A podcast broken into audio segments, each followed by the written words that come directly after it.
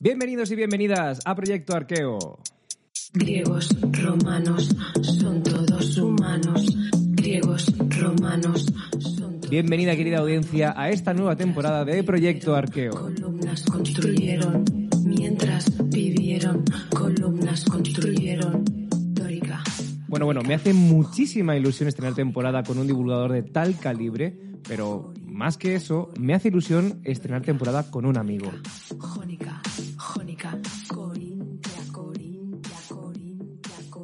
Para quienes no le conozcáis aún, Néstor Marqués es un arqueólogo que combina la tecnología aplicada con el patrimonio y la investigación histórica que también lo junta también con la docencia. Este tío no para nunca, desde luego. Pero es que no contento con ello, también es bloguero, tuitero, divulgador y seguramente le hayáis visto en sus intervenciones en el condensador de flujo.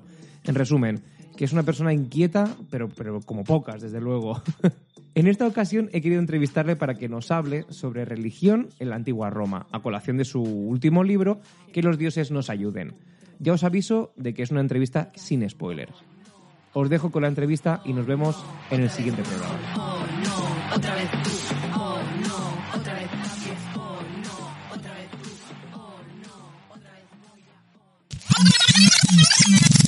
Bueno, pues Néstor, como hemos dicho antes, muchísimas gracias por, por pasarte, para estrenar esta nueva temporada con nosotros en Proyecto Arqueo. Gracias por estar aquí una vez más. Y además me hace muchísima ilusión porque vienes presentando el libro. Me acuerdo cuando te entrevistamos la última vez, el año pasado, que nos dijiste, bueno, eh, hablamos algo de tema de superstición o tocamos algún tema y dijiste, Tate, no digas nada todavía que eh, sale algo en, breve, ¿no? Pues efectivamente, muchísimas gracias a ti, Carlos, por, por tenerme aquí, que ya sabes que me encanta. Y efectivamente, eh, ahí ya estaba yo fraguando lo que iba a ser este, este libro, eh, que los dioses nos ayuden. Y, bueno, pues es, al final creo que se nota eh, que en los libros anteriores, en Un año en la antigua Roma y en Fake News, eh, ya fui metiendo un poquito el tema de la religiosidad, porque es un tema que me apasiona, creo que es el- el- mi tema favorito en el, en el mundo romano. Y mira, pues ya me apetecía escribir un libro específicamente dedicado a la religiosidad y todo lo que tiene que ver con ella, los dioses, la mitología y, y otros temas que podemos comentar de- de- del mundo romano, ¿no?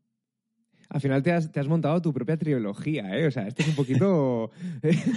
no quiero Sí, ser sí, pero el sino te ha, te ha atrapado. Sí, sí, sí. De hecho, eh, a mí me hizo mucha gracia porque por, por Twitter y por Instagram había gente que me decía, era el, el triunvirato de, de, de libro. Yo, Maravilloso, genial, ya está. Y la tríada Bert, capitolina. está si y estás tú. Bueno, bueno, dejémoslo ahí. No diremos en qué categorías.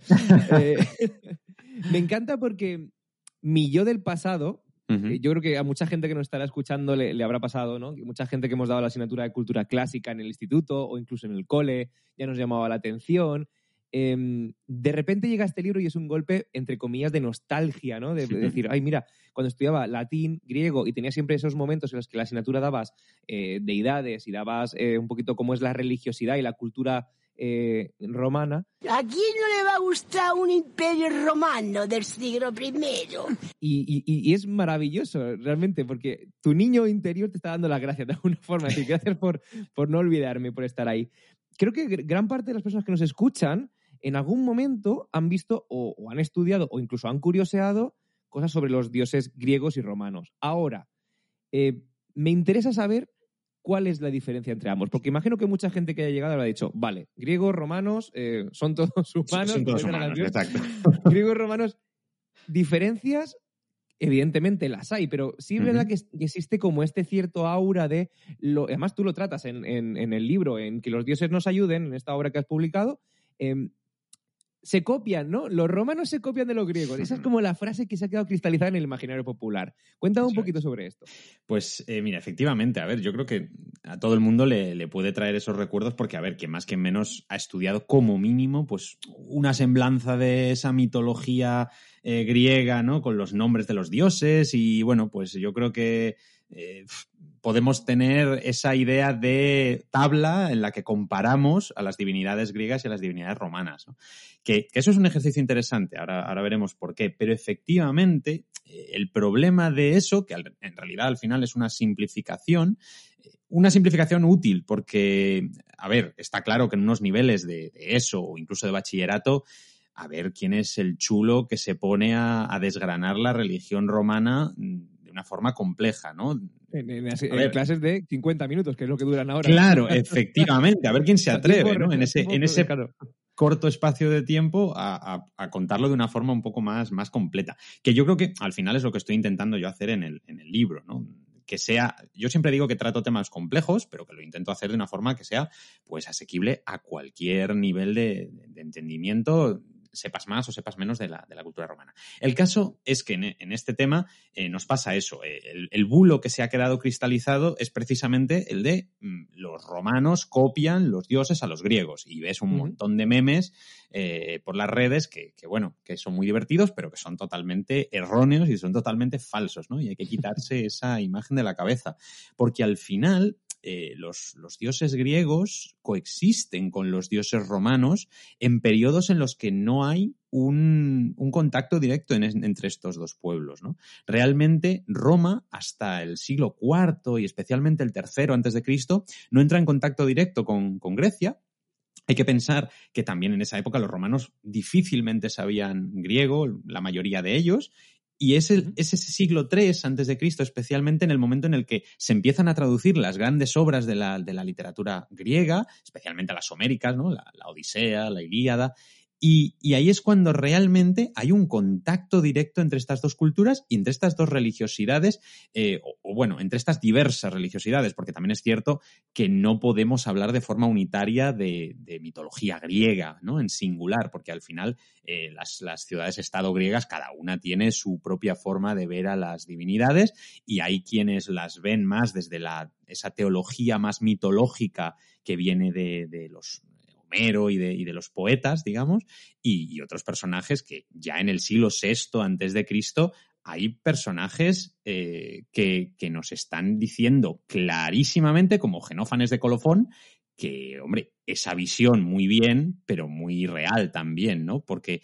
eh, ver a los, a los dioses en esa mitología, con todas esas gestas, todas esas eh, historietas que al final no son otra cosa que elementos de, de moral, moralizantes, pero no reales. De hecho, los propios romanos consideraban eh, esto en su mayoría sobre, sobre la mitología, ¿no? Barrón ya nos decía que, bueno, pues que los, los mortales quieren pensar que los dioses son como ellos y por eso los moldean, eh, ayudados por estos poetas y estos relatos a su imagen y semejanza. A- Al Por final ejemplo. los, los, los, mm, los hacen exactamente igual para, para, Eh, poder empatizar con ellos de alguna manera. Efectivamente, ¿no? Esa relación que, que tienen los, los dioses y los mortales mm, va por ahí. Nos dice Barrón que si los bueyes, los caballos o los leones tuvieran dioses, pues que obviamente tendrían forma de buey, de caballo o de león, porque es eso, Sin son embargo- los mortales los que los moldean. Sin embargo, también tienen formas animales, ¿no? Por lo que tengo entendido. Yo recuerdo eh, que tenían representaciones animales. Supongo Sí. que también esto tiene alguna, algún, algún significado también para darles como una forma alegórica, ¿no? De Claro. la fiereza o la, o la maternidad o... o no Eso sé, es. ¿no? Eso es. Mira, me estaba acordando precisamente eh, de una casa de Pompeya, la llamada Casa del Efebo, que es una de mis casas favoritas en Pompeya, porque tiene unos cubículos, unas habitaciones que son maravillosas, en las que, eh, bueno, debe ser, debía ser una familia bastante religiosa, eh, como todos los romanos, luego, luego lo comentamos, eh, porque tiene pintadas en las paredes esto que decías justo, no tiene a las divinidades en sí, sino que tiene a sus animales alegóricos. Eh, y en este caso los de la tríada capitolina. En una de las mm, paredes está la puerta y en las otras tres paredes están eh, pintados pues los motivos de el águila, que es representación de Júpiter, el pavo real, que es el de Juno, y el mochuelo, que es el de, el de Minerva. Qué Entonces, curioso lo, lo sí. de las. Perdona que te, que te corte, lo, de las, lo de las tríadas. eh. Bueno, para muchísima gente que vaya al, Sí. al Museo Arqueológico es como mm, muy habitual sí. encontrárselo realmente. La forma de representar tripartita a, las deidades, ya desde egipcios, incluso anteriormente, ya tenemos representaciones tripartitas. ¿Existe algún como algún estándar artístico o es al final es eh, ideológico también? Es, es un, exacto, es una cuestión ideológica, es una cuestión religiosa que viene de antiguo, efectivamente. Ya para los romanos eso es, un, eso es algo que, que ya está, la tradición ya lo marca, ¿no? Porque al final esto tiene que ver con, con el número 3. El número 3, durante todo el mundo antiguo, es uno de los números más mágicos, más poderosos que, que existen, ¿no? Esa, esa tríada siempre es fundamental en todo y, y, en la religiosidad romana se marca, pero como tú decías, igual que en la egipcia, igual que en la cristiana, por ejemplo, ¿no? Con la Trinidad, ¿no? Eh, Dios Padre, Dios Hijo y Espíritu Santo marcan esa, esa tríada también eh, de, del cristianismo. O sea que al final eh, el número 3 está siempre marcadísimo, junto con el 7, por supuesto, eh, en todo el mundo antiguo. Por ejemplo, los romanos, imagínate que si el 3 era poderoso, el 9 era impresionante, porque al final era tres veces tres. Claro. Entonces, bueno, pues ese tipo de ideas se van perpetuando a través de generaciones y a través de, de, los siglos y se marcan, por supuesto, pues eso, en los motivos religiosos que tienen todo que ver con, con esa ideología y con ese poder que viene de la divinidad. Uh -huh. Me recuerda cuando has dicho lo del 9 a la, no sé si has jugado, si eres jugador o has, has jugado más de, de, más jovencito al Final Fantasy, el típico eh, uh -huh. piro más, piro más más. pues un poquito, un poquito eso, la verdad. Uh -huh. eh, me gustaría que lo pusiéramos un poquito en el contexto temporal, el sí. tema de la religión. Sé que es complicado, sé que no es fácil, desde luego, pero bueno, como es obligatorio en cualquier asignatura de historia, hay que ponerle un poquito de contexto histórico. Eh, un breve resumen de las eh, épocas o de los siglos que manejas en tu, en tu, obra, en tu obra, en que los dioses nos ayuden, más claro. o menos para que la gente se haga una idea cuando vaya a zambullirse en este libro de qué época a qué época vamos a abarcar. Uh -huh. Mira, pues tengo el libro de arriba y abajo, ¿eh? Voy a, voy a coger el índice directamente. Eh, porque precisamente el, el, libro al final es un, es un viaje a través de, de la gran historia de, de Roma. Eh, vamos a trabajar con más de 1500 años de, de historia. Y, y, realmente, claro, eh, no podemos pensar ni por asomo en una Roma unitaria, única, o bueno, esa imagen que, que a veces nos, nos queda de, bueno, pues Roma y ya está. Y, y claro. sueltas eh, el concepto y parece que abarca ya desde el bronce final hasta, hasta la caída de, de Constantinopla, si quieres, incluso, ¿no? Pero realmente eh, hay muchas Romas diferentes y yo en el libro eh, he querido dividir en cuatro bloques eh, esa historia, esa larga historia de Roma.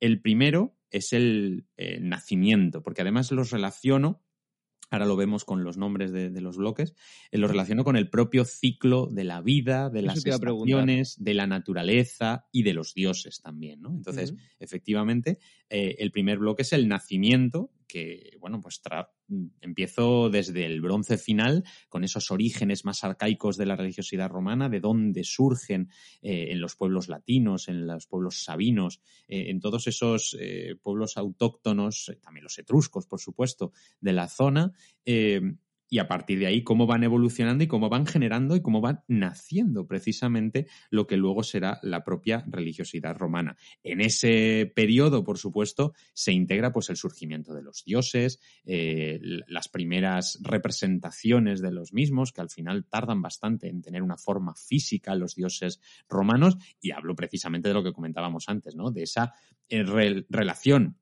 que existe entre dioses griegos, dioses etruscos, dioses romanos, que coexisten en un mismo, en un mismo espacio-tiempo y que, por supuesto, al final, cuando empieza a haber esas relaciones entre estos pueblos, pues tienen que intentar traducir a los dioses, que de ahí es de donde viene, como decíamos antes, el, eh, esa confusión de no, han copiado a los dioses. No, bueno, es que los romanos intentaron hacer una interpretatio, que es como lo llamaban ellos, una uh -huh. pequeña traducción de, de, quién eran las divinidades que los griegos llamaban de una forma y ellos llamaban de otra, porque al final son todas comunes aproximadamente a, a muchas de, de, las culturas del mundo antiguo.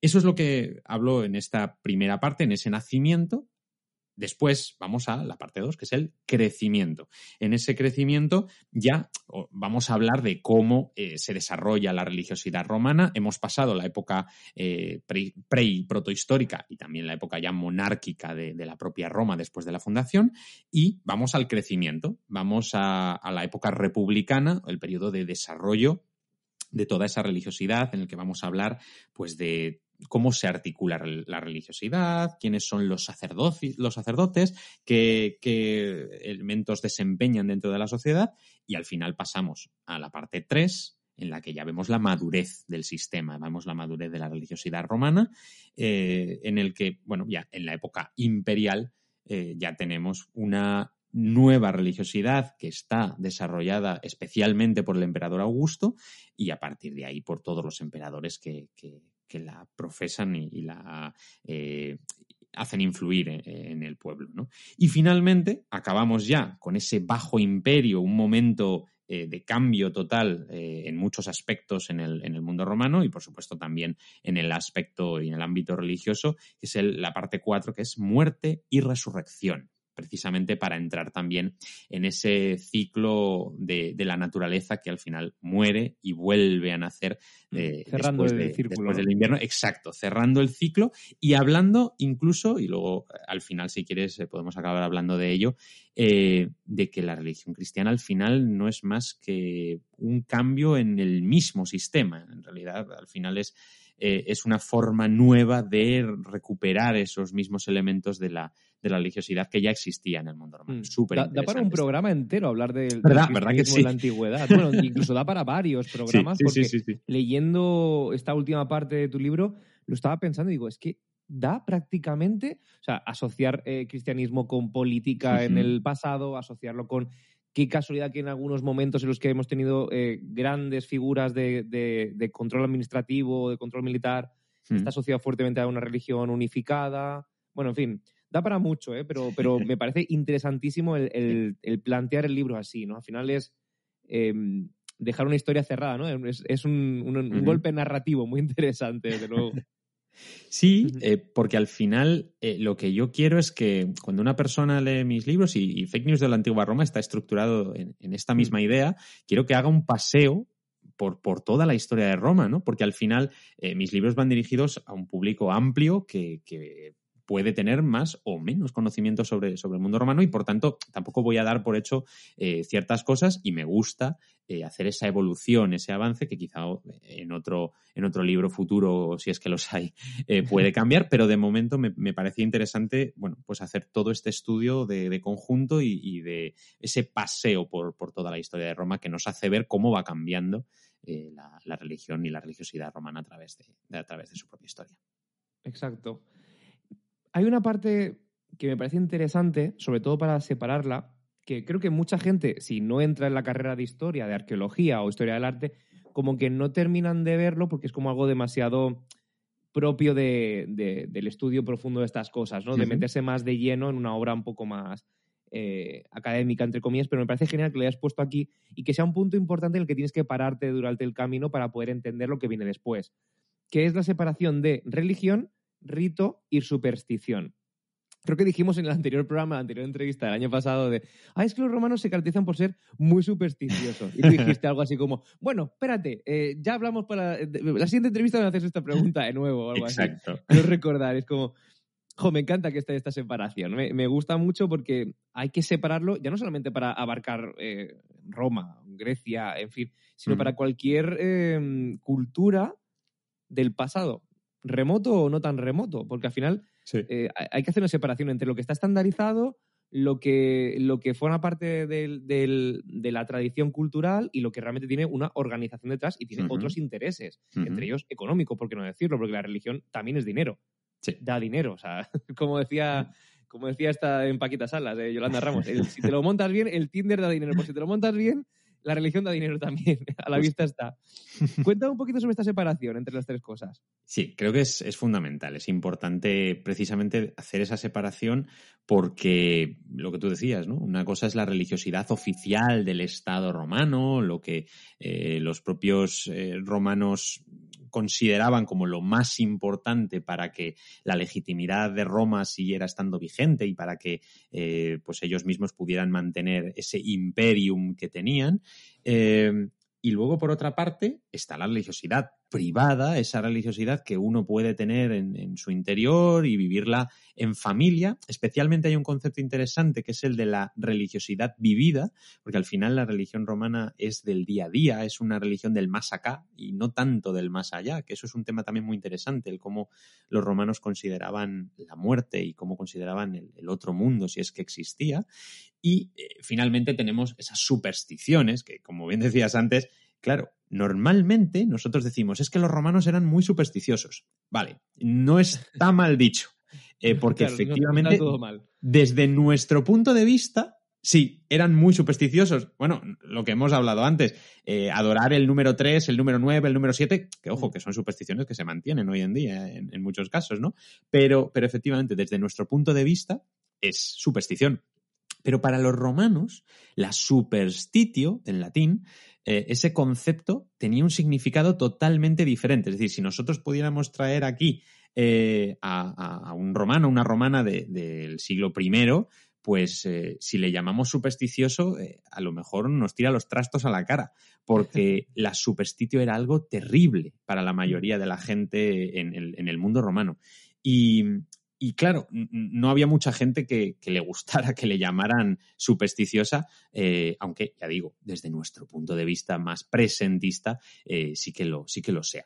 Pero es cierto, y antes decías, y creo que es un tema muy interesante, antes de que hablemos ya, si quieres, incluso de, de esta superstición más, más en profundidad para saber qué eh, representaba para ellos. Sí, sí, por supuesto. Me interesa mogollón saber, ahora que os deja como el caramelito ahí de la Sí, sí. superstición, Ahora, tengo que ahora volvemos. qué significa, ¿no? Pero es que me parecía muy, muy interesante lo que has dicho de la generación de, dinero o de, unos intereses eh, partidistas o, de Estado, digamos, de una organización profunda. Eh, y es que eso es algo que, que es común a, las religiones actuales, por ejemplo, en muchos casos. Y, y precisamente el cristianismo tiene mucho de eh, unificación y jerarquía, ¿no? Yo creo, al final, el, el Papa de Roma es el que manda sobre los eh, cardenales, después están los arzobispos, los obispos, los curas, en fin, eh, Bueno, hay una dentro de los cardenales hay subcategorías. Exacto, de siempre hay. del Exacto. conclave de no sé, o sea, al final hay como y bueno, y hay propias separaciones. Sí, Es- eso es. al final es como un departamento de una universidad, Sí, como, un departamento de una, de una gran empresa. Una empresa, exacto. Eh, y eso es algo muy común, ya digo, de, de estas religiones que, que surgen especialmente, las abrahámicas, ¿no? Las tres grandes religiones eh, de, de- de- de venidas y surgidas de, Abraham. Eh, pero es algo. Cristianismo, judaísmo y Eh, eso es, sí. judaísmo y islamismo, ¿no? este Islam, exacto. Eh, pero es algo que no existía en el mundo romano. Eso es muy interesante, porque la religión romana, si bien sí que hay ciertos cultos que tienen una estratificación, por supuesto, ¿no? el culto a Isis o el culto a Mithras, siempre tienen unos niveles y unos rangos, pero en general la religiosidad romana, entendida en su forma más amplia, no tiene un- una jerarquía tan marcada como estas religiones más, más modernas. Eh. Porque efectivamente sí existe pues un pontifex maximus, que es eh, el pontífice eh, más importante de todos los que existen, pero en realidad ahí se acaba la jerarquía. Después solo están los pontífices, mayores y menores, pero, pero no hay una gran estratificación que luego se ramifique a las provincias. No existe eh, más que un concepto muy interesante que es en el que se basan los romanos para entender la religiosidad, que es el de la tradición.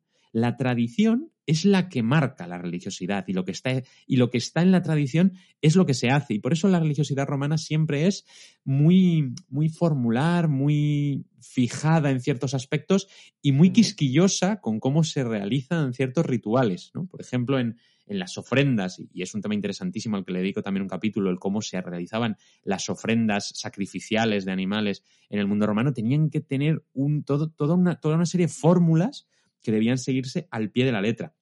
Como un manual, ¿no? Un manual Exacto, para, para sí. poder hacerlo bien. E- Eso es, pero muchas veces ni siquiera un manual escrito. Estamos hablando simplemente de, de algo que, pues mira, si en tiempos remotos funcionó esta forma de, de hacer este ritual, pues a partir de ahí ese ritual se hace de esta forma, aunque tenga algunos elementos que realmente pueden ser extraños, ¿no? Incluso para los propios romanos, ciertas fórmulas que, Claro. que debían realizarse, como por ejemplo, pues cubrirse la cabeza con, con la toga, lo que se llama el capite velato, eh, pues era un elemento importantísimo porque para los romanos ver u oír algo extraño mientras se hace el ritual eh, destruye ese ritual. Lo- tienen que empezar de Claro. nuevo y por tanto ponerse esa toga por encima de la cabeza hace que como cuando a un burro se le ponen eh, las miras para que, para que vaya siempre hacia adelante, pues aquí lo mismo, ¿no? La toga tapa eh, los laterales para que no veas nada raro y además eh, amortigua un poco los sonidos. Pues todo esos todos esos elementos de eh, ritual muy marcado son los que, siguiendo la tradición, di- definen la religiosidad romana. ¿no? Para Cicerón, eh, religio, el término religio viene de ahí, viene de eh, relegue de que es volver a leer, volver a estudiar esa tradición que, que al final es la que conecta a los, a los mortales con los dioses. Y así es como los romanos entienden esa religiosidad, que por un lado, efectivamente, decíamos, tiene una jerarquía, pero mucho más relajada que otras religiones, y por supuesto, lo que comentábamos de la religiosidad privada, la religiosidad, vamos a decir, la mejor doméstica eh, del día a día, en la que, bueno, pues todo el mundo puede hacerlo como mejor le parezca y como mejor quiera comunicarse con sus divinidades y con las divinidades que les, que les apetezcan a cada uno. Eso es lo más Porque ese es interesante. otro todo. Tema. ¿Cuántas, o sea, Justo. bueno, ahora lo, lo tocaremos, pero madre mía, y eso me quedé, me quedé a cuadros porque no tenía ni la más remota idea, porque tampoco soy especialista en la materia. Eh, hay dioses para todo. Sí, sí, sí, sí, sí, eso es algo maravilloso de los romanos. Ahora que sí tienen que retomamos ese tema, pero vamos. Dioses es para cualquier cosa. Luego, luego lo comentamos y que es interesante. sí. Pero pasamos entonces a, a la superstitio, si te parece bien, que la habíamos dejado ahí un poco colgando.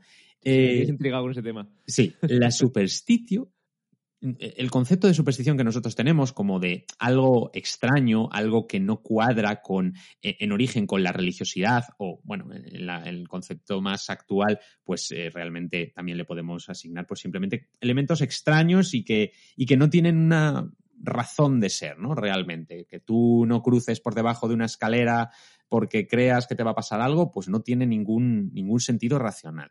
Bien, pues este término, este concepto, es el concepto que desarrolla el cristianismo, el concepto de superstitio cristiana en contra de la superstitio tradicional de los romanos. Pero pa- para entender esta idea, primero hay que saber qué significa la superstitio para los romanos. Para los romanos, superstitio no es otra cosa que una adoración desmedida de los dioses. Es decir, Mm, cuando una ser persona- extremadamente devoto. Exacto, eso es. Mm. Pero además en un mal sentido, porque una persona puede ser muy eh, piadosa, muy religiosa, que es el concepto que los romanos manejan.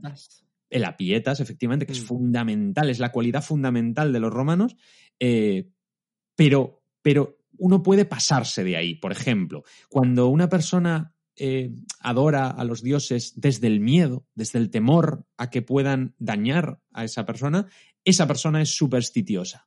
Eh, cuando una persona em, trata a los dioses de una forma mm, ya no muy normal, por ejemplo, desde una perspectiva eh, muy concreta, que es la de los estoicos, que la verdad es que es bastante radical, bastante extrema en este sentido, pues eh, Séneca, por ejemplo, nos dice que a Júpiter óptimo máximo en su templo del Capitolio, eh, pues eh, le van la, la gente a adorar y tiene sirvientes que le peinan la estatua del dios, que le ponen un espejo delante para que se pueda ver.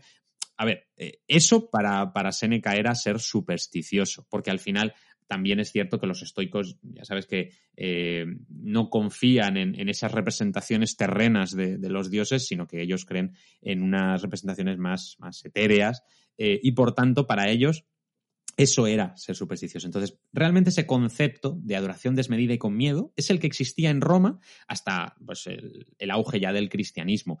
En ese momento, los cristianos se apropian de, esa, de ese término y le cambian el significado y lo que hacen es eh, equiparar superstitio, ya no con una adoración desmedida de los dioses, sino con, con cualquier adoración de los dioses, porque para los cristianos cualquier elemento religioso de, de, de, la tradición romana es desmedido, con lo cual ahí es cuando eh, surge ese nuevo concepto y ahí sí es cuando a partir de entonces y hasta nuestros días nos llega ese, ese concepto de la superstición tal y como la entendemos nosotros ahora.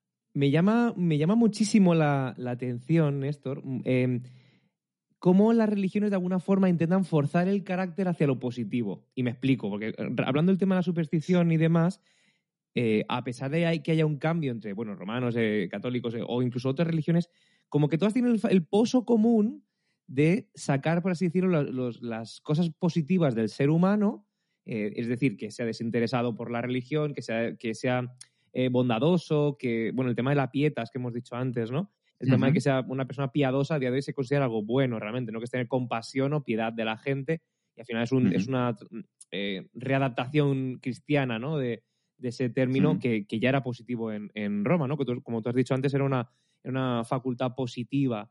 Eh, me sorprende mucho, ¿no? Que las religiones de alguna forma sean las garantes de que los humanos no nos matemos entre unos a otros y al mismo tiempo hayan sido las que más, eh, por algunos motivos, ¿no? Por motivos eh, eh, más ocultos o no tan ocultos, las que hayan generado pues también guerras importantes o, o de alguna forma hayan moldeado de forma a veces incluso un poco, porque al final el, para que, bueno, luego terminaremos con esto, porque quiero tocar el tema de la religión cristiana, pero joder, los, los romanos y los cristianos no terminaron del todo, no empezaron del todo bien y tampoco terminaron del todo bien.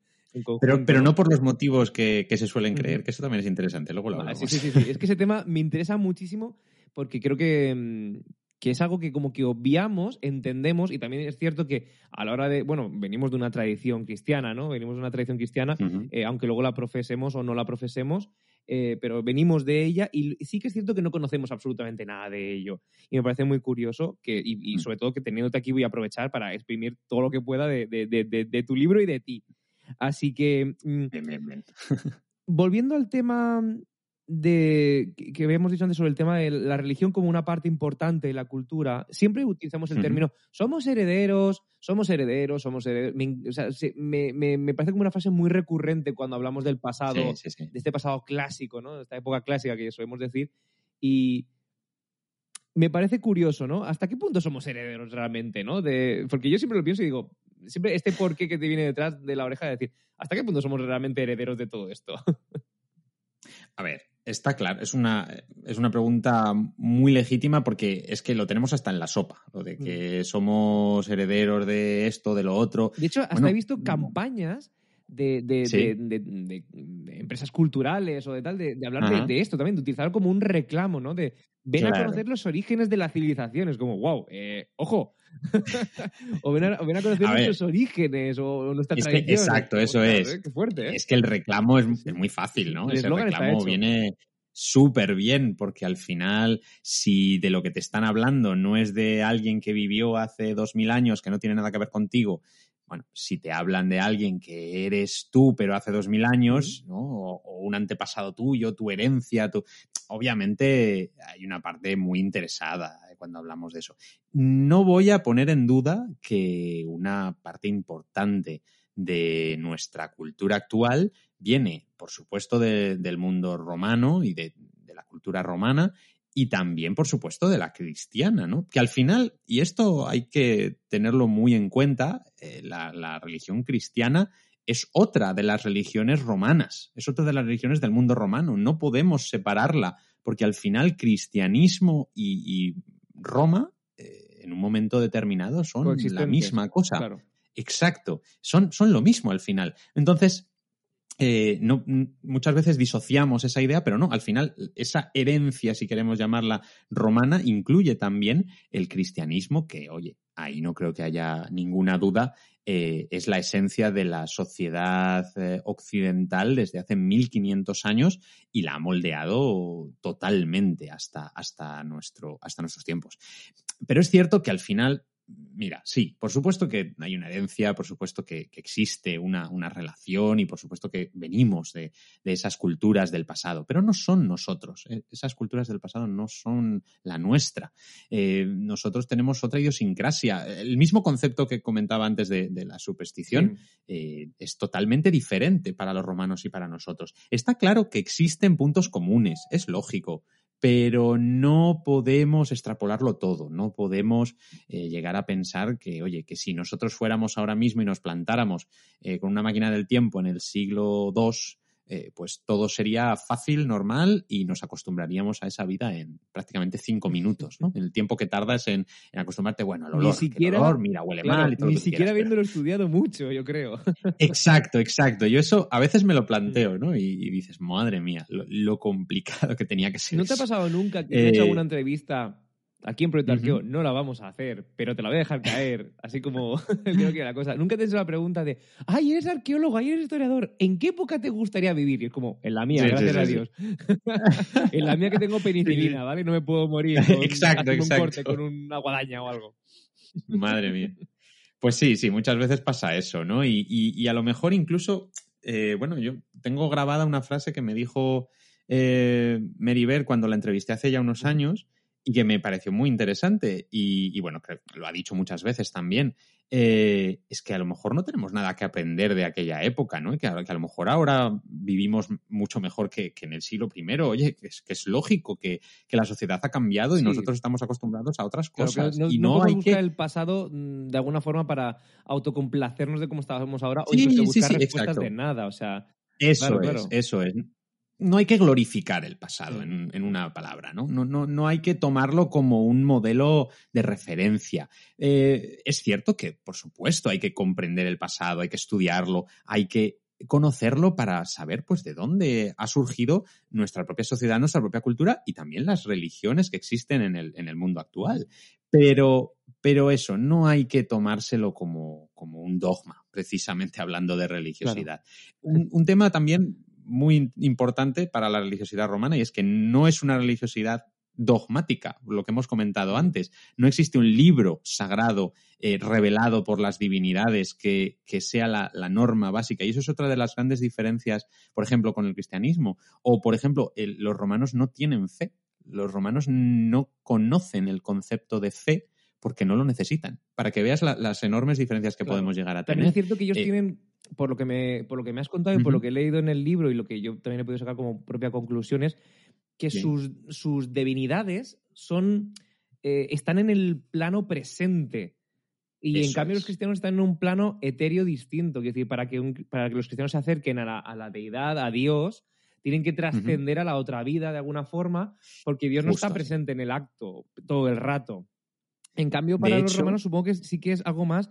eh, son de andar por casa, o sea, son dioses que van con la Sí. bata y con las pantuflas, van por el mundo dándose vueltas y se transforman en cosas, interactúan Justo. con nosotros y, y quieren de nosotros. En cambio, a Dios hay que ganárselo, entre comillas, según las. Bueno, el, dogma básicamente es eso, hay que ganarse la vida eterna. Hay que, es, es una mm, forma de entender la religiosidad meritocrática. No meritocrática, porque es un poco término un poco sesgado, pero sí que lo Ujú. veo que es como algo más em, de, de largo recorrido y en cambio la religión, eh, las religiones del, del pasado son más presentistas. En el momento tienes a la divinidad contigo y te rodea.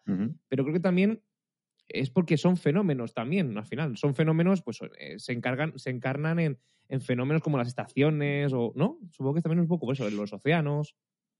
Claro, eh, al final yo creo que ahí el concepto importante es que el cristianismo es una religión de salvación, como Mm. tú bien decías, es una religión que, que quiere eh, la vida eterna para, para la, la salvación, ¿no? Para, para el fiel, y por eso muchos romanos no comprendían lo que, lo que era el cristianismo porque pensaban, y esto es un tema interesante, eh, que, mira, si, si tú te pones a pensar desde el punto de vista romano tradicional, eh, pues el dios cristiano se comunicó con ellos una vez para revelarles eh, las escrituras y ya. Claro. Y ya nunca más le han vuelto a ver, nunca más le han vuelto a oír y podría haberse ido y haberlos abandonado y para los romanos no cambiaría absolutamente nada, Claro. ¿no? Entonces, por eso, para, para ellos muchas veces los, los cristianos son gente rara, Sí, muy porque tienen un sistema de creencias muy diferente. Claro. Y, y volviendo al tema, muchos dioses. Too many gods. Vamos a abrir el melón. ¿Cuántos dioses por metro cuadrado? Me sorprende Bueno. porque eh, si indagamos un poco en la historia de, bueno, y en, en cualquier obra, incluso satírica, yo que sé, nos podemos ir incluso a Asterix y Obelix mismo, yo que sé, por poner un ejemplo paradigmático también, podemos rellenar o podemos ver siempre que hay una larga lista de dioses, ¿no? ¿Por Justo, qué tenían tantos es. y tan variados? Es lo primero que se te viene a la cabeza, ¿no? Es como, el dios de la escoba. Ok. Oye, Me pues encanta sí, porque sí, hay un sí. momento que tú haces como. eh, en el nacimiento de un niño, sus primeros días, intervienen X dioses, ¿no? Para que. Sí. eh, incluso en los ritos, ¿no? De poder. De barrer, de, de, de- Me acuerdo de que era como golpear algo con. Bueno, eran como tres cosas, ¿no? Evidentemente, este número mágico y tal. Exacto. Eh, me, me ha gustado, o sea, me ha gustado mucho esa parte porque realmente tienen una función muy concreta. O sea, es- están hechos para cosas muy concretas. Y, y- y me llama la atención saber, sobre todo, cuántos hay.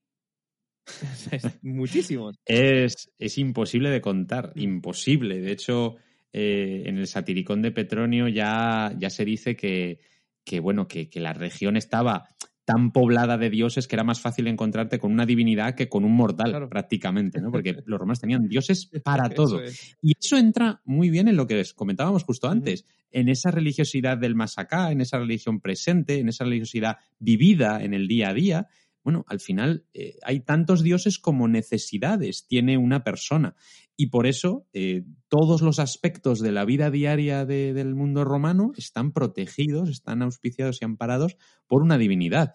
Muchas veces también ocurría, y esto es verdad, que hay divinidades que, bueno, eh, tenían una cierta fama en un momento y de repente pues se dejaban de, de usar por lo que fuera y se olvidaban, los propios romanos olvidaban quién era esa divinidad, quizás recordaban el nombre porque había alguna inscripción, pero a lo mejor no sabían ni para qué eh, les había ayudado en el, en el pasado. Qué ¿no? curioso. Entonces, a veces, claro, a, veces eh, hay una, una divinidad, por ejemplo, como es Portunus, que, que a veces hasta cambian de, de ascripción, digamos, eh, protectora. Por ejemplo, ese Portunus fue primero dios de las puertas y, y cuando Jano ya toma bastante poder y, y responsabilidad sobre, sobre ese mismo tema, sobre las puertas de las casas, el tránsito entre el exterior y el interior, ese paso lo protege Jano, con lo cual a Portunus, mira, pues en el imperio ya le dicen, mira, vamos a cambiarle Claro. y ahora en vez de las puertas vas a proteger los puertos, los puertos fluviales, los puertos marítimos,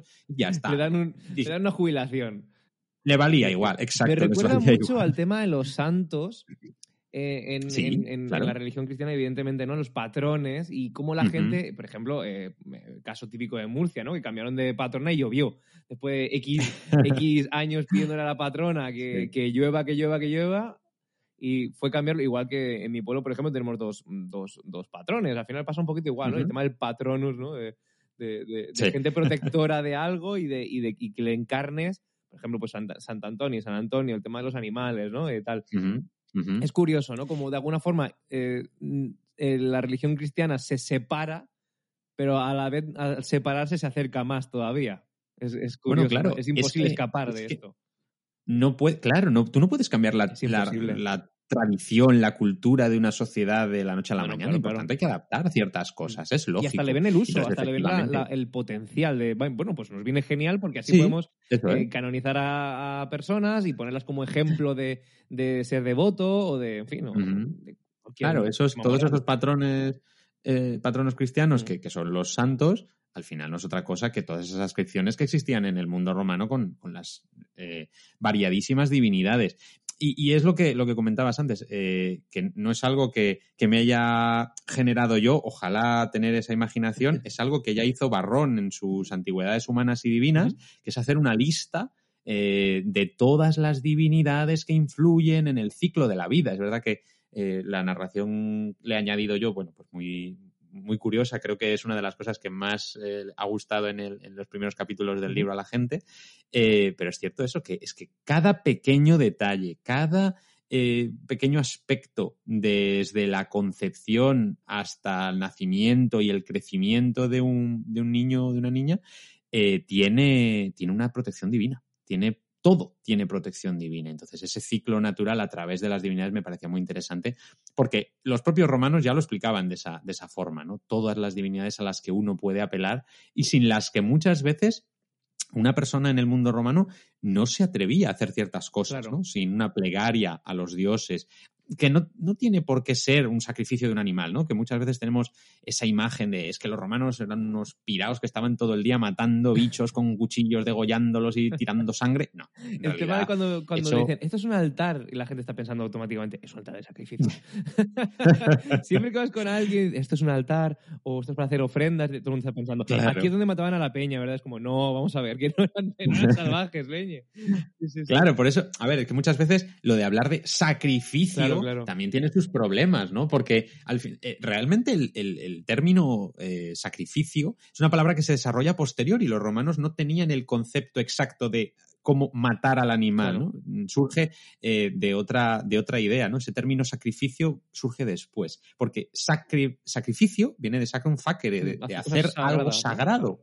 Eso es. Entonces, un sacrificio puede ser mm, eh, eh, sacrificar un animal a la divinidad o ponerle unos pastelitos sagrados o un trozo de queso Claro. o unas flores. O sea, cualquier cosa. Sacrificio es igual a ofrenda. Una ofrenda puede ser cualquier cosa. Y ya te digo, eh, muchas veces los vemos como eso, como unos locos asesinos y hay que verlo todo en su contexto. Total. porque realmente las ofrendas podían ser pues, mucho más variadas, mucho más diversas y, hablábamos de eso, de que cualquier momento es bueno para una pequeña ofrenda, eh, pues en el larario o en el, altar de los lares, eh, más bien eh, de, de la casa o en un templo o, oye, una plegaria, una precatio, una oración silenciosa justo al pasar por la puerta de un templo cuando tiene las puertas abiertas y ves a la divinidad que está, la estatua de culto, eh, pues está, está allí en el fondo. Simplemente puede ser eso, ¿no? Es Claro. algo tan, tan privado y tan personal y también, por desgracia, que deja tan poca huella Sí. como eso, ¿no? como un simple pensamiento para la divinidad. Total. Eh, este libro llega en, en- en un momento, creo que de lo más necesario, porque estamos, creo que, atravesando una época, un momento, espero que puntual, ¿no? Eh, en el que creo que la superstición, eh, de alguna forma, está de nuevo al orden del día. Y también el negacionismo, que también es, un- es una cosa que nos está azotando muy fuerte ahora mismo. Creo que tu libro llega en un momento muy propicio, ¿no? Para vincularlo también con estas cosas, ¿no? Porque también ha sido como una ola, este negacionismo que nos está acompañando, ¿no? Durante toda la pandemia. Y, y- y cualquiera diría que, que esta pandemia es, es cosa de los dioses, ¿no? De alguna forma, ¿no? Pero eh, al final la divulgación hace, hace frente eh, versus este tipo de, de- de temas negacionistas y demás, ¿no? ¿Cómo crees que, mm, de alguna forma, es que tampoco sé muy bien cómo, cómo plantear una pregunta genérica que lo englobe todo y que sea maravillosa, pero ¿cómo crees que puede de alguna forma ayudarnos una lectura de divulgación ahora mismo de- sobre el pasado para combatir este negacionismo general? Yo no solamente en temas de pandemia, sino es que llega a ver hasta negacionismo de gente que niega el paso del tiempo. O sea, gente que dice, es que antes las horas duraban más. Que me parece la típica frase de señora mayor, ¿sabes? Que ya se le va la perola, Bueno, ¿sabes? te voy a poner un ejemplo. El otro día en las redes eh, llegué, me pasaron una, una captura de alguien que decía no- que con el paso del tiempo las estructuras encogían y que por eso todo era más pequeño en el mundo antiguo y que eran enanos y que unas teorías y unas cosas que dices, Tremendo, pero ¿eh? pero que me estás contando. O- esta que hace la anécdota magufa o la anécdota negacionista de cada persona que vengáis, que quizá lo haga, ¿eh? Sí, sí. Y haré luego un compendio al final del año. Porque te juro ¿eh? que cada vez que hablo con alguien, me dice, pues no te digo que el otro día estaba Siempre hay me alguna. pasa, no sé, qué", y me dicen, esto es cierto, o alguna mierda así, digo, madre mía, por favor. Sí, sí, sí. Pero bueno. Bueno, pero te voy a dar otra. Eh, hace poco también salió una, una mujer, creo que estadounidense, que, bueno, es parte de, de una teoría que ya, bueno, está por desgracia muy extendida, o en parte extendida, más de lo que debería en cualquier caso, eh, de, que, de, la, de que la historia es- ha sido mucho más breve de lo, que, de lo que realmente pensamos y que el mundo romano no existe y que, y que es todo parte de una conspiración, de una generación de una historia que la historia realmente tiene 500 años o, o poco más y, y el mundo romano pasó en, en 1700 realmente y, se, me- se lo medio inventaron unas cosas La rarísimas. en un es- RAR, ¿no? Es muy, sí, exacto. Es muy interesante, ¿eh? Oye, si te lo, te lo planteas como algo de ciencia ficción, me parece hasta curioso. novela de, pero- de- pero de realmente Nolan, no ¿sabes? Es para hacer un guion de Nolan sí, sí, y- sí, soltarlo en una película y forrarte, ¿sabes? Y convertirte en el Claro. siguiente Oscar. También, también yo, a todas esas personas que piensan eso, también les invito a que a lo mejor crucen el Océano Atlántico, Mm. vengan a Europa y vean los restos del mundo romano y vean que son reales y que los puedes tocar. ¿eh? Claro. También eh, esa, esa parte empírica que, que tanto les funciona también a muchas teorías pues, terraplanistas y estas cosas, ¿no? De míralo tú mismo con tus ¿Dónde propios está la ojos. Bueno, pues, contaminación que yo la vea? En, esta, exacto, en este caso funciona. Sí, pero, pero es verdad que es lo que tú decías, la, la divulgación es fundamental para, para frenar este tipo de, de ideas que, que surgen de, bueno, pues de unas formas de, de pensar que vienen, que no son, no son tan recientes, ¿eh? vienen ya del siglo XIX, un poco de rebelarse ante, ante lo establecido, eh, a pesar de que aquello que está establecido en, en ciencia y en la ciencia histórica, por supuesto, también, eh, bueno, pues se ha hecho con, un rigor y con, y con una investigación que viene de, muy antiguo. Mira, el otro día precisamente eh, estoy leyendo ahora una obra que acaba de salir de, uno de los autores que mejor conoce el tema cristiano, que es Antonio Piñero, y ha sacado una edición crítica comparada de- del Nuevo Testamento, que la recomiendo porque de verdad, a ver, son muchas páginas, tengo que decirlo, pero, pero me pareció curioso mm, y, y sobre todo ver cómo el texto que ahora se maneja del Nuevo Testamento de manera aconfesional y toda- totalmente laica y fuera de, de- de dogmas, eh, se viene formando desde hace cinco siglos para, para que se vayan poniendo de acuerdo los investigadores en qué palabras griegas tiene el texto original de cada uno de los libros de- del Nuevo Testamento. Pues esa, esa es la idea, ¿no? Todo ese conocimiento no es falso, no podemos falsarlo ahora porque a mí me apetezca, porque al final eh, está mal, la equidistancia es, es terrible en ese sentido, porque, perdón, pero no vale lo mismo tu opinión que te has pensado en cinco minutos que algo que se lleva mm, Mm. eh, estudiando creo que- siglos. Creo ¿no? que también es, es fruto de, de. A ver, esto ya si lo entroncamos con, ya con temas capitalismo, mentalidad capitalismo. Mm. Bueno, el tema del individualismo es Sí, claro. tremendo, porque al final creem- nos creemos a veces con la potestad. De, porque pensamos que esto, que muchas teorías y que muchos, muchos, muchos em, eh, preceptos que tenemos en, en- en ciencia los ha sentado una sola persona. ¿Qué va? Claro. O sea, hay grupos de investigación que llevan décadas y que le pasan el testigo a otras y así sucesivamente.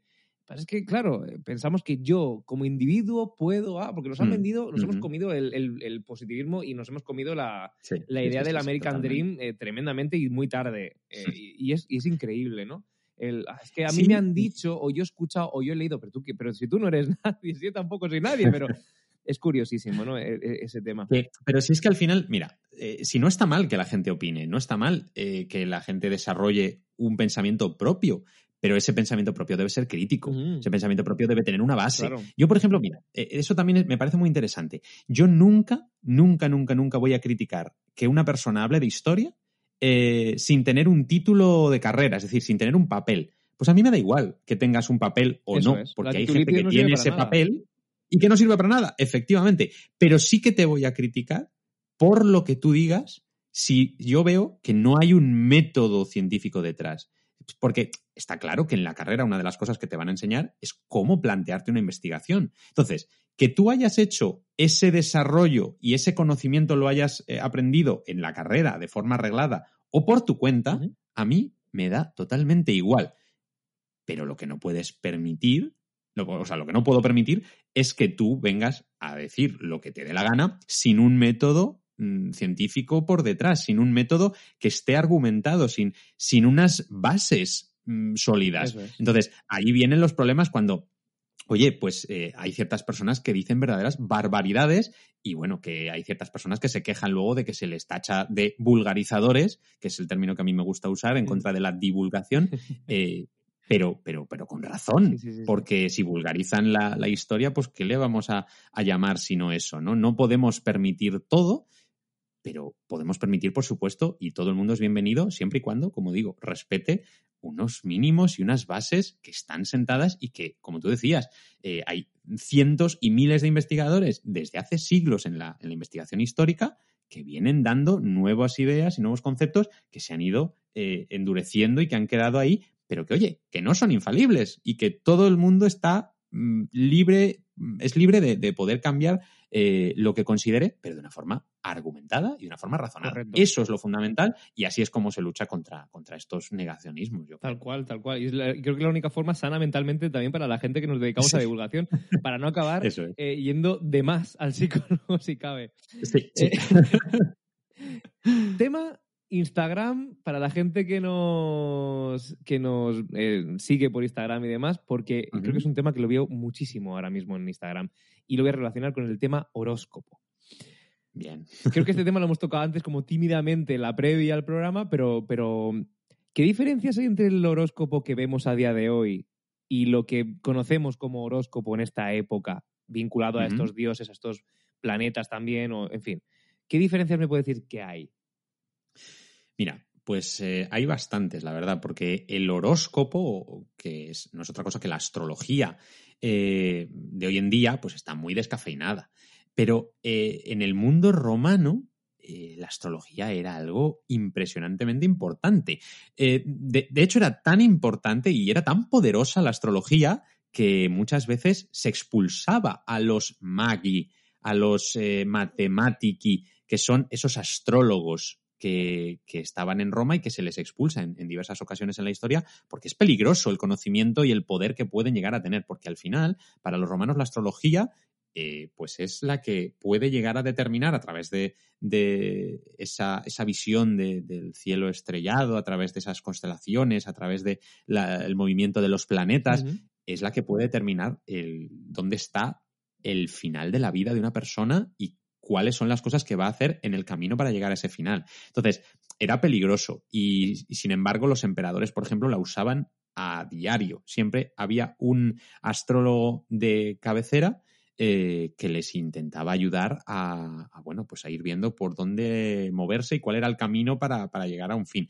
Hay muchas formas de ver la astrología ya en el mundo antiguo, muy importante, muy interesante el tema. Emperadores que incluso se hicieron astrólogos ellos mismos, como Adriano, eh, del que sabemos que, según dicen las fuentes, llegó a calcular cada año calculaba su carta astral para ese año y llegó a calcular el momento y a saber el momento en el que iba a morir eh, con 62 años en, en Valla. Eh, obviamente no sabemos si esto es cierto claro, o simplemente a posteriori como, cualquier se, cosa le, se le atribuye a posteriori, ¿no?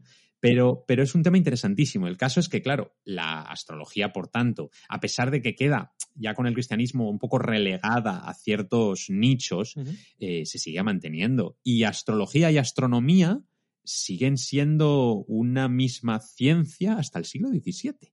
Eh, es en ese momento ya cuando se separan y se separa un poco lo que podríamos efectivamente llamar superstición de lo que realmente es ciencia, ¿no? Y hoy en día eso se mantiene, como decía, de una forma muy descafeinada, gracias especialmente pues esto del al, al New Age, uh -huh. que hace resurgir un poco eh, en el siglo XX la, la idea de, de, la, de la astrología, las cartas astrales, y la expresión mínima de, de, todo esto es el horóscopo. Claro. Que al final simplemente es, bueno, pues la, la base más, la, la, raíz, digamos, de, de, la astrología es, pues, en, en, el horóscopo, el signo zodiacal en el que tú has nacido. Pero claro, para hacer un horóscopo correcto eh, en la concepción romana, necesitas saber ya no solo pues qué, qué, signo eres, sino qué día has nacido, a qué hora has nacido, en qué ubicación en el mundo has nacido, porque todo eso hace variar la lectura de una carta astral. Entonces, eh, bueno, pues quien quiera mirar el horóscopo por divertirse y ver qué pone, pues me parece muy si bien. Si alguien que nos está escuchando tiene el número de Esperanza Gracia, por favor, que nos lo, que nos lo pase. Eh, para hacer es. algún día un crossover, ¿no? Hacer... Por favor. sí, pero fíjate, no, pero me, me, parece muy curioso porque a mí me han llegado a contar algunas cosas interesantes como eh, que en una, alguna tienda especializada en, en, mundo clásico, alguna librería, por ejemplo, eh, pues que ha entrado una persona pidiendo una, una obra, la, eh, la, obra, una de las obras clave de, de la astronomía de, y de la astrología del, del, siglo I, que es la de Manilio, eh, y que la han entrado a pedir pero no con el afán de pues, leerla como una obra clásica, sino para seguir los métodos claro. que Manilio describe en esta obra. O sea, eso sí, ahí ¿eh? ya mis dieces para los astrólogos eh, que vuelven a, a, a, recuperar ¿no? el revival de la astrología romana. Sí, sí, sí. Maravilloso. Son los astrólogos que mejor nos caen. Eso es. dentro de, exacto, dentro de la calaña. Claro, de la calaña que estos nos caen más claro, o menos. Si no te lucras, haz lo que te dé la gana. Eso es, eso es, especialmente eso. Y para ir cerrando el programa, llega el cristianismo, ¿no? Llega, ojo que llegan los cristianos. ¿El cristianismo uh -huh. irrumpe o se infiltra? Bueno, es complicado. Realmente bueno, irrumpe, se hay un o qué hace, me refiero, claro, que yo te he dicho claro, claro. decir cualquier cosa. sí, sí, sí. No, pero es verdad, yo creo que al final es un poco una mezcla de, de ambas, ¿no? Hay un momento eh, de irrupción, pero, pero, poco a poco ese cristianismo sí que se va filtrando, se va infiltrando en, en, la propia cultura romana, porque al final no es ajeno el cristianismo no es ajeno al mundo romano, que es como lo que decíamos al principio. ¿no? Eh, el cristianismo es una religión que surge a partir de una escisión del judaísmo. Ya, esto eh, podríamos eh, de dedicarles un, un capítulo Totalmente. entero a, a, este, a, este, tema. Eh, pero bueno, todos sabemos que Jesús de Nazaret, un personaje, un, un rabino no en el sentido reglado del término, porque en el siglo I en Judea todavía no existe ese concepto de, de, profesional, un sacerdote profesional, como tampoco eh, lo hacía en el mundo romano, eh, en, la, religiosidad tradicional. Entonces, este rabino es uno de esos que piensa que el fin del mundo, entendido como la llegada de Dios en la tierra, va a llegar y, y cree que va a ser muy pronto y entonces, bueno, pues de una forma un poco radical también en ese sentido y solo eh, para los judíos, pues cree que va a llegar ese, ese reino divino y al final, bueno, pues Roma lo condena por sedición contra, contra el emperador, porque si al final dice que va a llegar el reino de alguien que no es el emperador Tiberio, bueno, pues eres un sedicioso y los sediciosos son crucificados. Ni más ni menos que, que eso. Me, me recuerda Es la vida verdad. de Brian, los, sedici- Sí. sedi- los sediciosos. Seis sedicioso de Cesarea, efectivamente. Eh, pero, pero la cuestión es que al final eso, esas ideas que, que trae Jesús de Nazaret son reinterpretadas por, por gente como Pablo de Tarso, religión cristiana es paulina, y por todas esas comunidades que, escuchan de distintas voces que, van hablando de esas ideas, que luego se ponen por escrito, eh, esos dichos, esas, esas parábolas que se van modificando y se van mitificando para generar un discurso moralizante, igual que veíamos en la mitología griega, eh, se van adaptando esos discursos y al final eso pues cristaliza en lo que conocemos como el Nuevo Testamento, especialmente pues las cartas de Pablo, las más antiguas, sobre el año 50, la, la primera, y luego ya los, los evangelios, ¿no? Los cuatro evangelios que nos cuentan la historia de un hombre que, que no era solo hombre. Y ahí es donde empieza eh, un poco esa, esa Un buen mística que ¿eh? Un hombre que no era un solo el cristianismo. hombre. Sí, sí, sí. El primer zombie de la historia. Ostras. Pero bueno, ahí, ahí es donde se mezcla ese hombre real con, con esa imagen mística que es Cristos, que es el, el elegido, el ungido, que, que se unen, ¿no? Jesús de Nazaret y Cristos se unen en Jesucristo, que es la figura final que, que sale de, de esa mezcla eh, ideológica y religiosa que se hace por, Pablo, por parte de Pablo de Tarso y de sus seguidores. Entonces, al final, ese caldo de cultivo que es de gente que todavía piensa que el fin del mundo va a llegar, pero que lo va a hacer para más gente y no solo para los judíos, porque al final no olvidemos que ese eh, judaísmo mesiánico que luego será el cristianismo es helénico, está influido totalmente por la cultura helénica y no por la judía radical, es decir, no vemos el cristianismo de Jesús realmente ni de Pedro, sino que vemos el de Pablo, que es un judío helenizado, y a partir de ahí, pues simplemente eh, se desarrolla, ¿por qué? Pues porque no llega al fin del mundo, porque la llegada de Yahvé a la tierra no se produce y al final, bueno, pues se ha escindido, se ha separado tanto de los judíos que aquello es una nueva religión. Una religión que va creciendo muy poquito a poco, pero que da una salvación gratuita, que tiene ciertos elementos de comunidad Mm. que, que hacen que se protejan unos a otros, y a pesar de que se aíslan un poco del resto de la sociedad, porque eso es cierto, eh, precisamente porque no quieren eh, hacer ofrendas al resto de los dioses, no quieren saber nada de ellos, a pesar de eso, pues van prosperando. Es verdad que los romanos muchas veces los ven como raros, ¿no? Porque un- una persona que no quiere eh, seguir el, camino de, todos y que no quiere hacer ofrendas a los dioses, no quiere beneficiarse de los dioses, porque al final la religión romana, quieras que no, es interesada, es yo te doy si tú me das algo a cambio. Y, la religión cristiana va por, por otros derroteros, y entonces, bueno, pues son gente un poco rara. Y no pasaría nada, no hubiera pasado absolutamente nada con ellos, si no fuera porque el destino de Roma dependía de que todo el mundo adorara a los dioses, de que todo el mundo hiciera ofrendas a los dioses. Porque los romanos, ellos pensaban que no eran ni los más listos, ni los más mm, rápidos, ni los más eh, antiguos sobre la faz de la tierra. No, ellos eran los más religiosos, eran los más piadosos.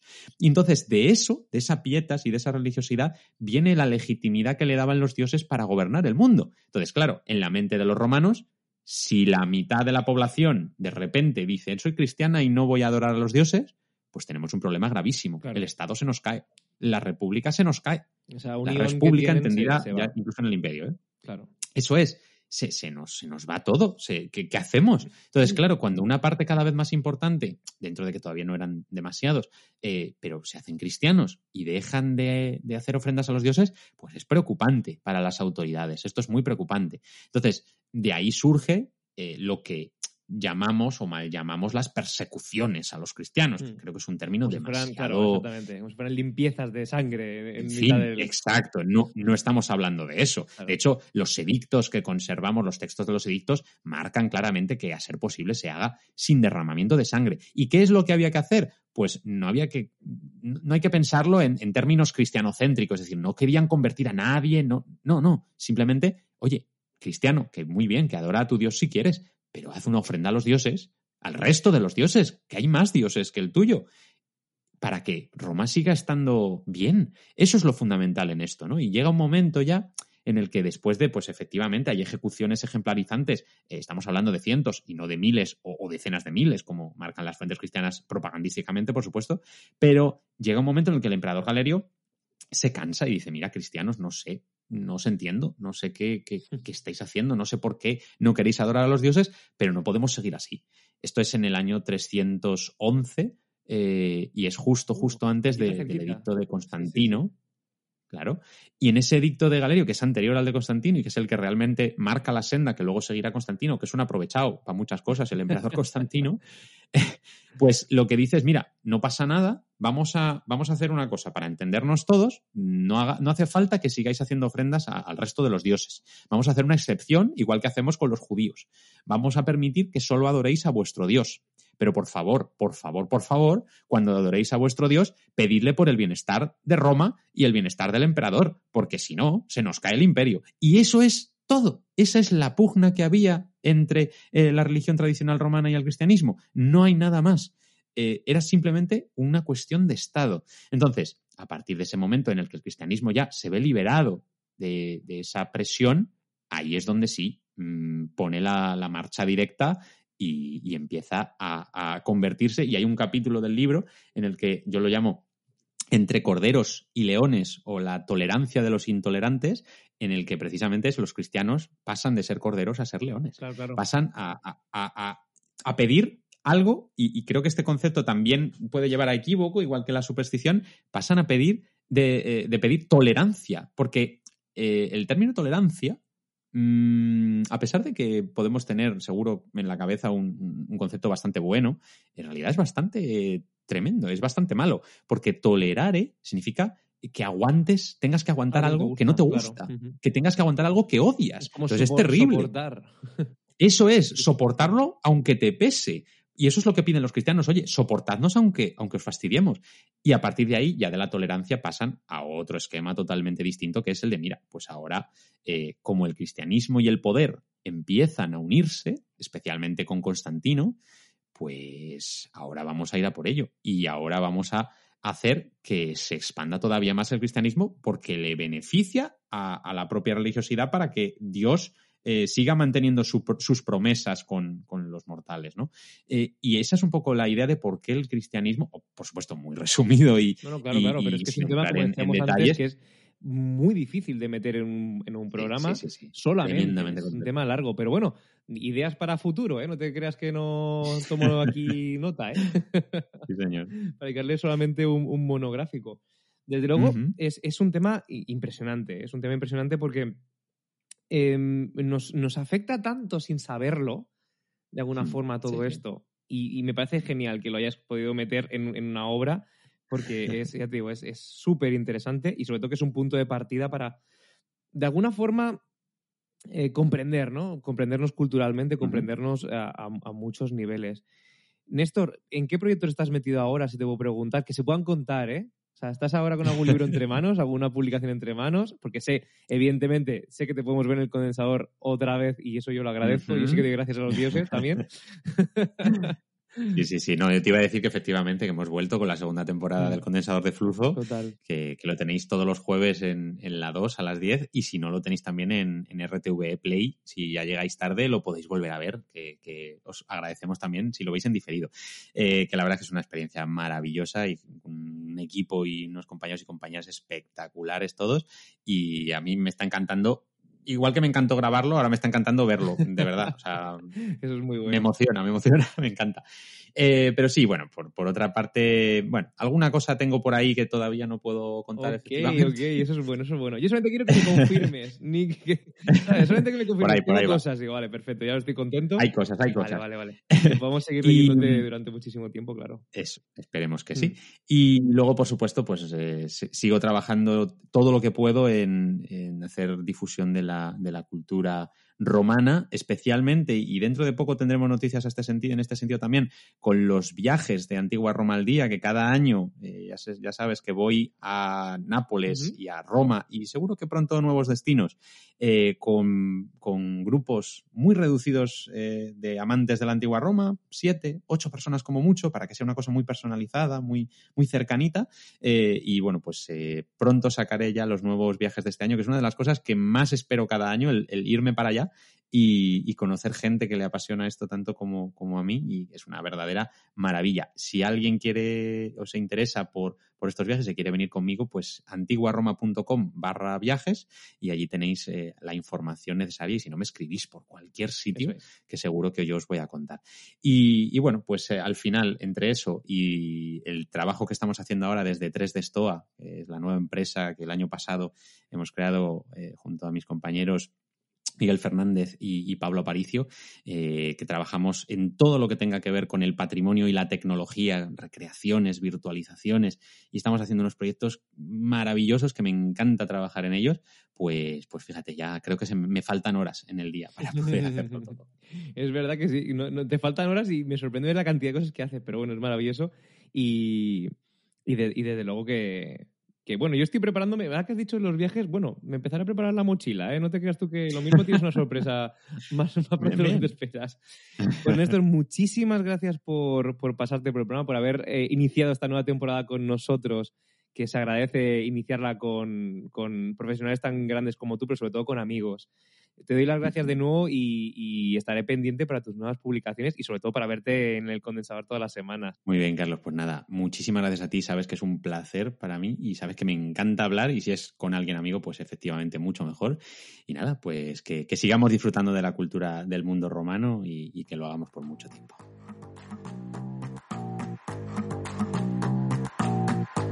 Puedes escucharnos en iBox y en iTunes y seguirnos en nuestras redes sociales, Twitter, Instagram y Facebook como arroba Proyecto Arqueo.